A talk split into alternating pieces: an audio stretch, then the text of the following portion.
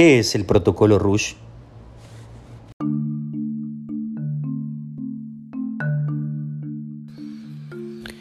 Espacio Crítico proporciona un sitio de interés para los apasionados de la medicina en los cuidados intensivos.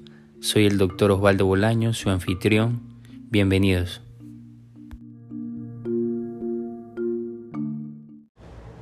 La atención del paciente en shock puede ser una de las cuestiones más desafiantes en el área de emergencia UCI. Incluso el médico más experimentado puede no tener clara la causa del shock y el enfoque inicial terapéutico. Pruebas complementarias, imágenes adyuvantes, consumen tiempo y pueden ser no útiles para diferenciar el shock. Para iniciar el abordaje, el punto de partida primero es el reconocimiento del shock y la pregunta será si el paciente está en shock. Obviamente los determinantes para, esta, para contestar esta pregunta son clínicos y laboratorios y el ultrasonido no tiene relevancia para el diagnóstico del shock. La integración inicial de la ecografía de cabecera en la evaluación del paciente de shock da como resultado un diagnóstico inicial más preciso y una diferenciación del shock. La segunda pregunta es, ¿qué tipo de shock tiene el paciente?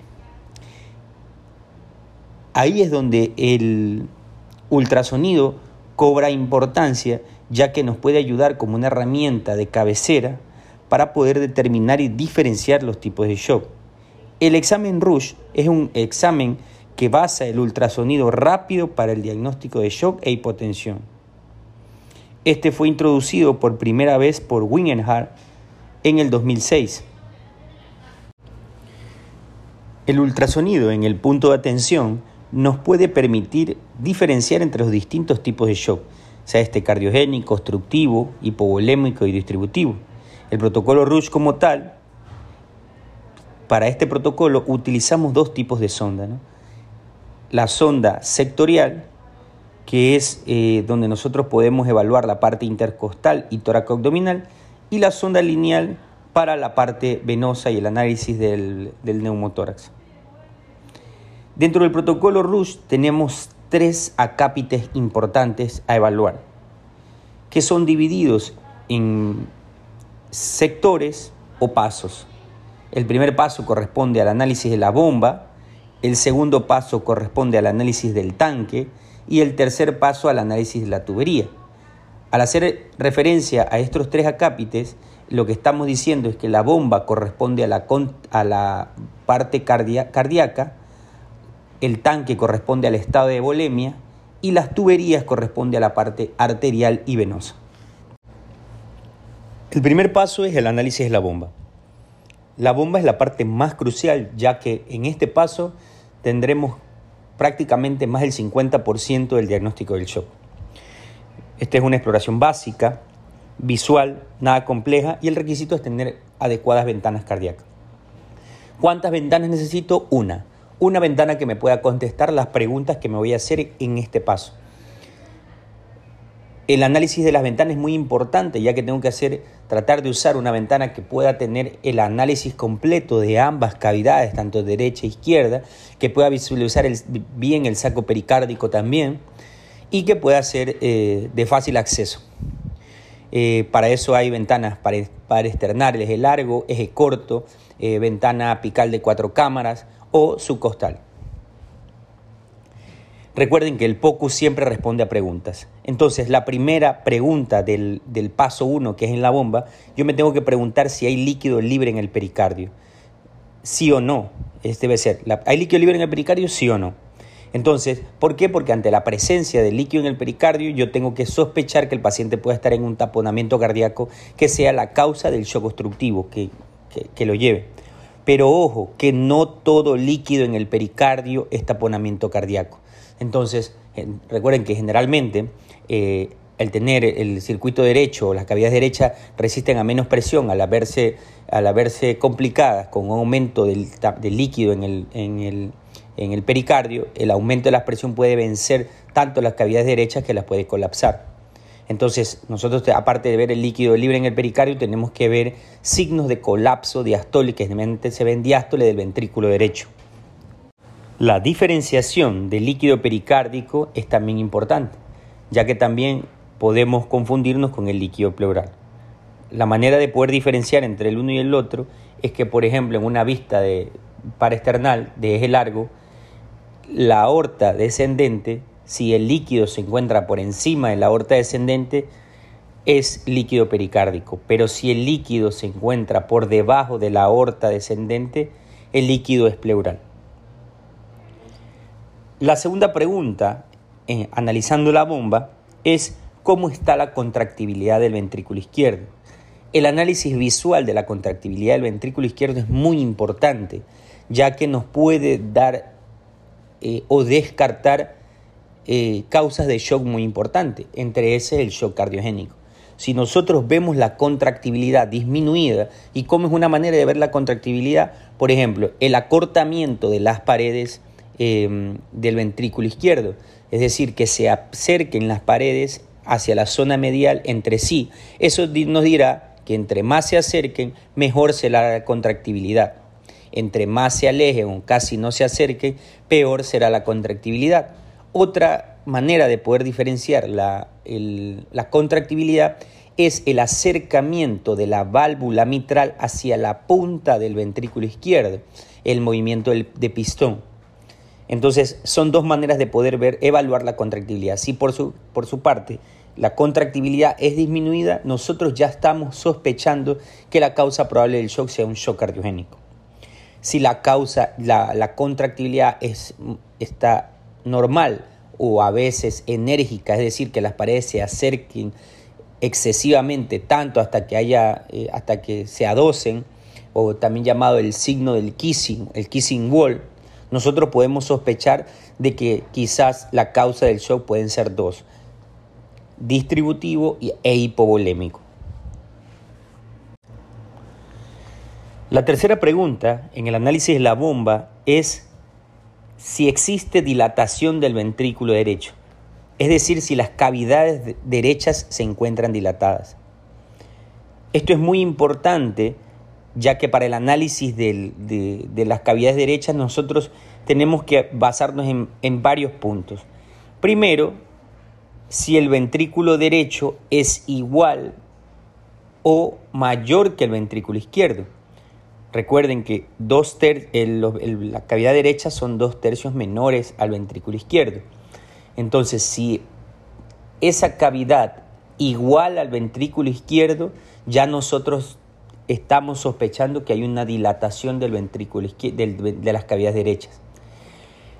Otra manera de diferenciar es si la cavidad derecha o la punta del ventrículo izquierdo es ya no le pertenece al ventrículo izquierdo y le pertenece al ventrículo derecho.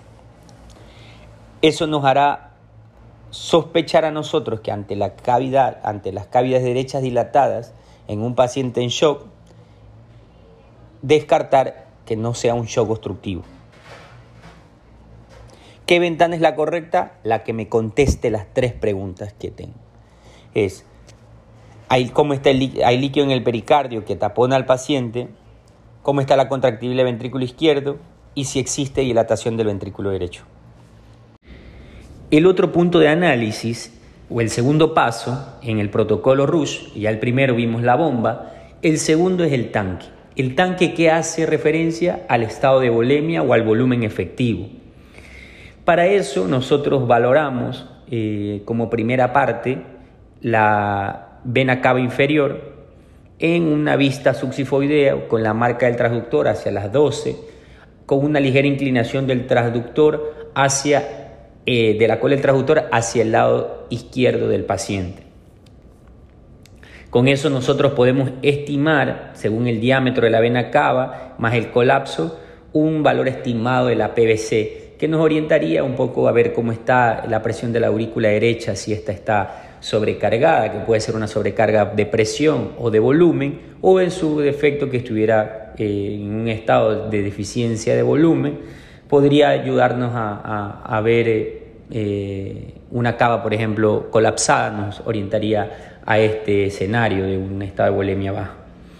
Si la cava, por ejemplo, es menor de 2 centímetros y tiene un colapso más del 50%, yo puedo estimar que la PVC podría estar menos de 10. Si por su parte la cava midiera más de 2 centímetros y tuviera un colapso menor al 50%, yo podría decir que la PVC estuviese mayor a 10. Eh, también la orientación es si es que yo no tengo una buena ventana por alguna situación de la vena cava, poder examinar las venas yugulares para este motivo. ¿no?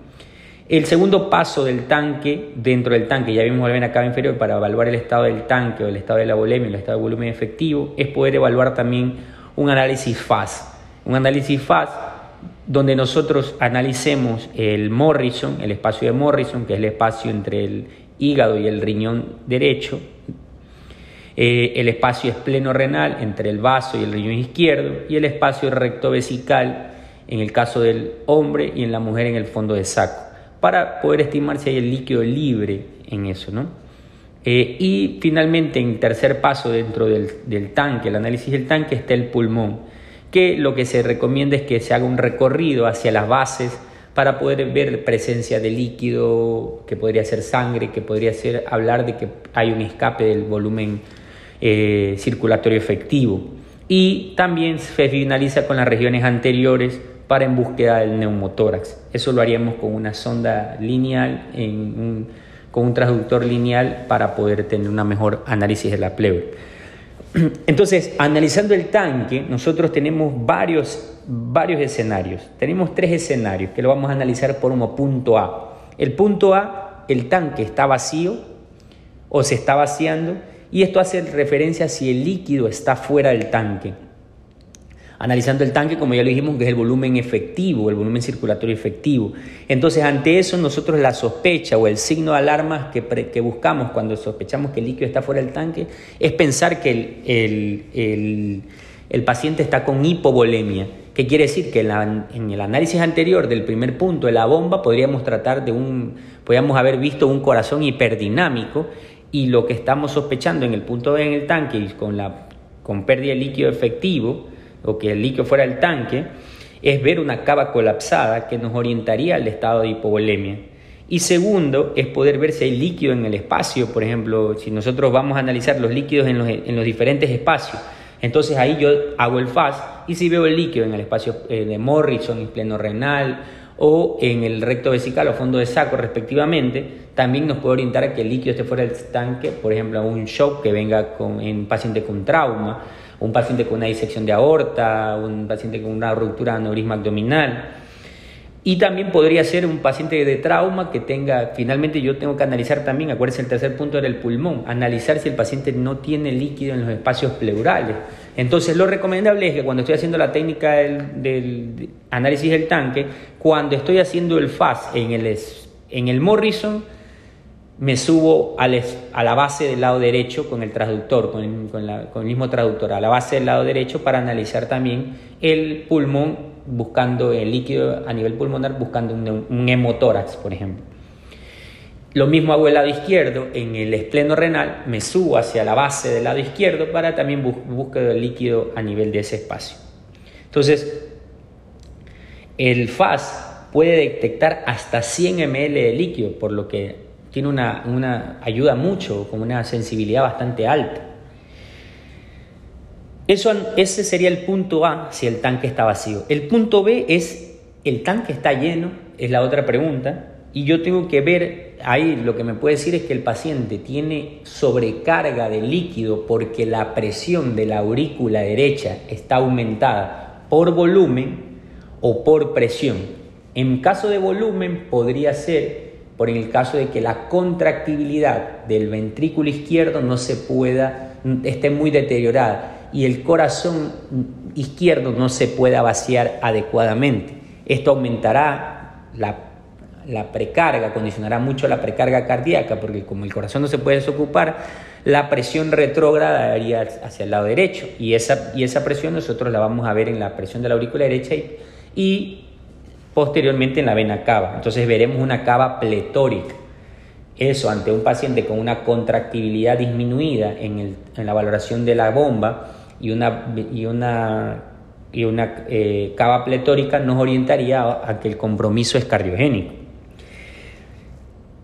Pero otro escenario también lo podríamos tener, en este caso, por ejemplo, también los espacios del, del, FAS estarían limpios y el pulmón, que finalizaríamos con la búsqueda del, del, neumotórax, por así decirlo, tendríamos patrón B, o sea, líneas de encometa a nivel pulmonar bilateral que cerraría el diagnóstico de, que la causa del shock es cardiogénico. Pero también podríamos tener otro escenario en que la contractibilidad esté adecuada, pero el paciente tenga en la bomba dilatación de la cavidad derecha. Por presión, porque la causa es obstructiva, vamos a tener una vena cava pletórica porque la presión de la aurícula derecha por un aumento excesivo de la poscarga del ventrículo derecho a causa de una, de una tromboembolismo pulmonar, va a sobrecargar de presión la aurícula derecha y por ende esa presión se va, a transmitir hacia la vena cava con una dilatación. En ese caso también vamos a tener los espacios de Morrison y los demás eh, eh, libres y un patrón, en este caso B no, sino A, un patrón A normal, de areación normal. Entonces ese sería el punto B si el tanque está lleno. La otra, el punto C, sería si, el, si hay un compromiso del tanque. Para el compromiso del tanque, yo quiero decir si el tanque tiene algún daño, por así decirlo, el tanque tiene algún daño. Entonces, para eso yo tengo que, y esto, y esto hace evaluación del neumotórax. Para esto yo necesito un transductor lineal para la evaluación del neumotórax y básicamente lo que yo tengo que hacer es evaluar el deslizamiento pleural. Ante la ausencia de deslizamiento pleural, yo tengo que sospechar de que la causa es shock, de que el paciente tenga un shock obstructivo eh, y que la causa sea un neumotórax a tensión. Entonces, debo visualizar bien la pleura eh, en, en, ambos campos pulmonares, las regiones anteriores, para poder visualizar de manera, una vez si tengo duda en que un espacio entre una línea se mueve y no, podré aplicar el modo M, si el caso lo amerita, para poder eh, Mm, ver el punto pulmonar, ¿no? Entonces, ese sería en el punto C del, del, análisis del neumotórax en este punto. La sección 3 del protocolo RUSH, recuerden que hemos analizado el punto A, que es la bomba, el punto B, que es el tanque, y el punto 3, que hace referencia a las tuberías. Las tuberías, tenemos que plantearnos dos puntos en las tuberías. Las tuberías, el primer punto, está rota. Entonces, para esto yo necesito el transductor sectorial y lo que voy a buscar es específicamente la aorta. La aorta, hay varios lugares donde yo la puedo examinar. Puedo elegir una, si, obviamente si ya la sospecha la tengo, tengo que ir a explorar las demás. Pero recuerden que en este protocolo RUS lo que yo quiero saber es cuál es la causa del shock si me enfrento ante un paciente que tiene una bomba, en el primer punto, una bomba hiperdinámica, que tiene líquidos en los, eh, que en el análisis del tanque tiene una cava colapsada, tiene líquido en el, en el, en el, Morrison o alguna parte del, del FAS, voy a buscar, voy a hacer el análisis de la aorta probablemente abdominal. Entonces, el análisis de la aorta abdominal lo hago con el mismo traductor sectorial a nivel del epigastrio, para analizar si no hay una dilatación. Entonces lo que voy a preguntarme ahí es, ¿la aorta está dilatada? O sea, es más grande, más de 3 centímetros, o tiene algo en su interior. Si está muy grande, puedo sospechar que el paciente tiene una, un aneurisma de la aorta abdominal, que ese fue el que sangró. Si tiene algo en su interior, puede ser un hematoma, puede ser un flap de disección, entonces me ayuda a la visualización y poder correlacionar con los demás puntos que analicé la causa. Si, por ejemplo, eh, tengo esa sospecha de que podría ser la aorta, bueno, en el momento que ya vi una alteración en la aorta abdominal, lo que podría hacer es seguir, seguirla, o sea, deslizar el transductor hacia abajo, o sea, quiere decir desde el epigastrio hacia el mesogastrio, para poder seguir hasta dónde llega la dilatación, para saber dónde está ubicado el aneurisma, si es por encima de las renales, por debajo de las renales, que me puede ayudar eso un poco a la bifurcación. Y tengo que terminar, si ya vi esa sospecha, con una, un, eh, utilizar el transductor y hacer una vista supraesternal para ver si de pronto la disección no es hacia arriba también, o sea, no tiene compromiso a nivel también del callado de la aorta. Y para eso la marca del transductor va hacia el hueco external y a un ligero una ligera eh, movimiento de rotación en contra de las manecillas del reloj eh, para poder visualizar el callado de la aorta y poder ver si se ve alguna dilatación, si se ve algún flap de bisección. Otra vista que también mm, sería mandatoria si yo veo alteraciones como disección de aorta y tal, es el eje largo para external en la bomba. Podría volver a explorarlo si el caso lo amerita para ser más, más detallado. Es ver si hay una dilatación de eh, la raíz de la aorta en, el, en, el, en la vista para external a nivel del tracto de salida del ventrículo izquierdo y ver si el flap de disección se mantiene ahí. Entonces, esa exploración se extendería si yo vería, si yo tendría alteraciones acá. Pero básicamente el diagnóstico del shock es, si yo ya veo alteraciones en la aorta abdominal, podría, y con todos los que ya le había dicho, yo ya digo, ya analicé que la tubería está rota, que probablemente la aorta es la causa. La causa frecuente que yo voy a buscar es disección de aorta y ruptura de aneurisma abdominal. Y la, otro punto dentro de las tuberías es están obstruidas? Esa interrogante nace cuando yo al analizar el la bomba, yo veo la dilatación de las cavidades derechas. Yo veo la dilatación de las cavidades derechas, al estar en el, en el analizar la, el tanque, voy a encontrarme con una cava pletórica. Mi sospecha ya es un shock obstructivo de que puede ser un tromboembolismo pulmonar. Entonces en ese momento voy a hacer el análisis con un traductor lineal a nivel venoso de la vena femoral y mi exploración debe ir hacia, hacia el hueco popliteo, o sea, debo ir analizando eh, desde las venas, desde la femoral hasta el hueco popliteo. La idea es ir, una vez visualizando las venas, haciendo el colapso con el transductor y si colapsa, bueno, mi sospecha va a ir disminuyendo, pero si colapsa, si no colapsa el venoso, la parte venosa, yo voy a sospechar que la causa del tromboembolismo pulmonar que estoy sospechoso en este paciente sea una trombosis venosa profunda. Hemos entonces analizado los tres puntos de manera, de manera detallada del protocolo RUSH, que en el cual evaluamos la bomba y para hacer un, recuento, la bomba tiene tres preguntas. ¿Cómo está la contractibilidad miocárdica aumentada, disminuida o normal? Hay líquido libre en el pericardio y ese líquido condiciona un taponamiento cardíaco y, tres, cómo está la, si hay dilatación de las cavidades derechas.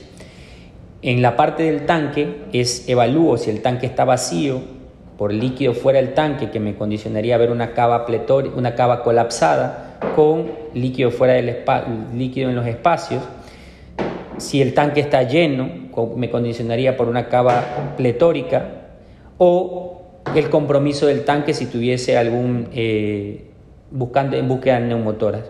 La otra, el otro análisis es con las tuberías y me hago dos preguntas, si las tuberías están rotas pensando en disección de aorta y ruptura de aneurisma o si están obstruidas en el caso el compromiso sea venoso y, sea una obstrucción venosa. Eh, entonces el análisis, el protocolo RUS tiene una, alta sensibilidad y especificidad para diferenciar los tres tipos de shock en el que está el shock cardiogénico, el shock hipovolémico y el shock obstructivo. Eh, si bien menor, a las, menor la sensibilidad especificidad para, em, para por ejemplo, el, shock distributivo y el shock mixto. ¿Y esto por qué? Bueno, porque recuerden que el shock distributivo en estos casos sería un diagnóstico más de descarte, pero no porque no lo pueda diagnosticar, sino que tenía que haber descartado los, los otros tres. También tiene un índice de capa, que es el índice de concordancia, una buena concordancia con el, con el show. Entonces lo que le hace un, un método muy bueno al alcance de cualquier médico, incluso con una escasa experiencia. Un estudio hecho en el área de emergencia donde se enseñó la el protocolo RUSH, las personas no experimentadas del protocolo RUSH se demoraron 12 minutos en hacer este protocolo. Una persona entrenada, ya entrenada en protocolo RUSH, abordea los 3 a 4 minutos para poder culminar el protocolo RUSH. Sin embargo, aún así, eh, este protocolo RUSH se fue modificando y, la, y se creó una nomenclatura aún, para, aún mejor para hacerlo más rápido todavía, que se llama HIMAP HIMAP haciendo referencia de la H que evalúa el corazón, que este caso sería la bomba, I que sería la vena cava y IBC, M que sería de Morrison y sus espacios, que evaluaría parte del tanque también, aorta y vena, que sería la parte de las tuberías, y finalmente la evaluación del neumotórax. Todo esto sería una manera de hacer el protocolo RUS de una manera de, de mnemotecnia más rápida, por así decirlo, que sería se llama nomenclatura HIMAP, H-I-M-A-P. H de, de heart, de corazón, I de vena cava, M de Morrison en sus espacios, A de aorta y venas y P de neumotórax. Sin embargo, también se vio la importancia de agregar posteriormente, ya en el 2016 a 2018, se creó la parte de el protocolo RUSH BTI. El RUSH BTI lo que hacía es agregar al HIMAP, es decir, cuando yo agrego al HIMAP, yo, agrego al HIMAP el H, también evalúo eh, dos ventanas posibles. Las ventanas que serían en la misma de la, cuando estoy evaluando la bomba, me pide un para externar eje largo para poder evaluar el tracto de salida del ventrículo izquierdo.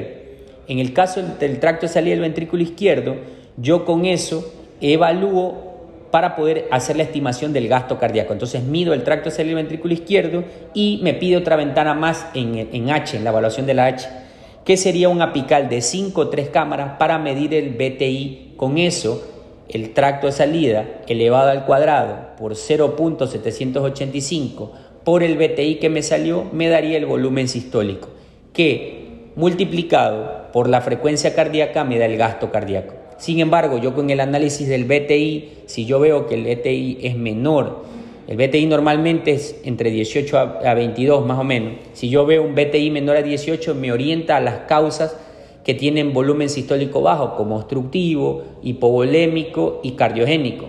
Si el BTI es por encima de este, me orientaría a mí a que la causa del shock pueda ser distributivo o hiperdinámico.